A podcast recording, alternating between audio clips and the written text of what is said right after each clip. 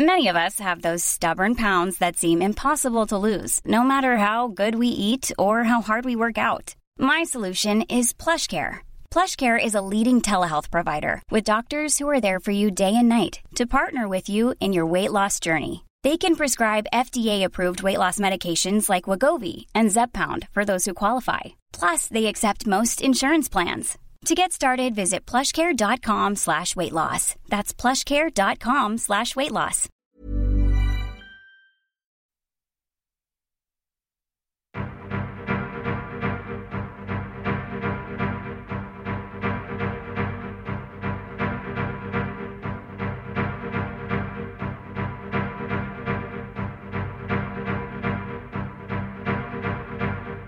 I'm your puppet.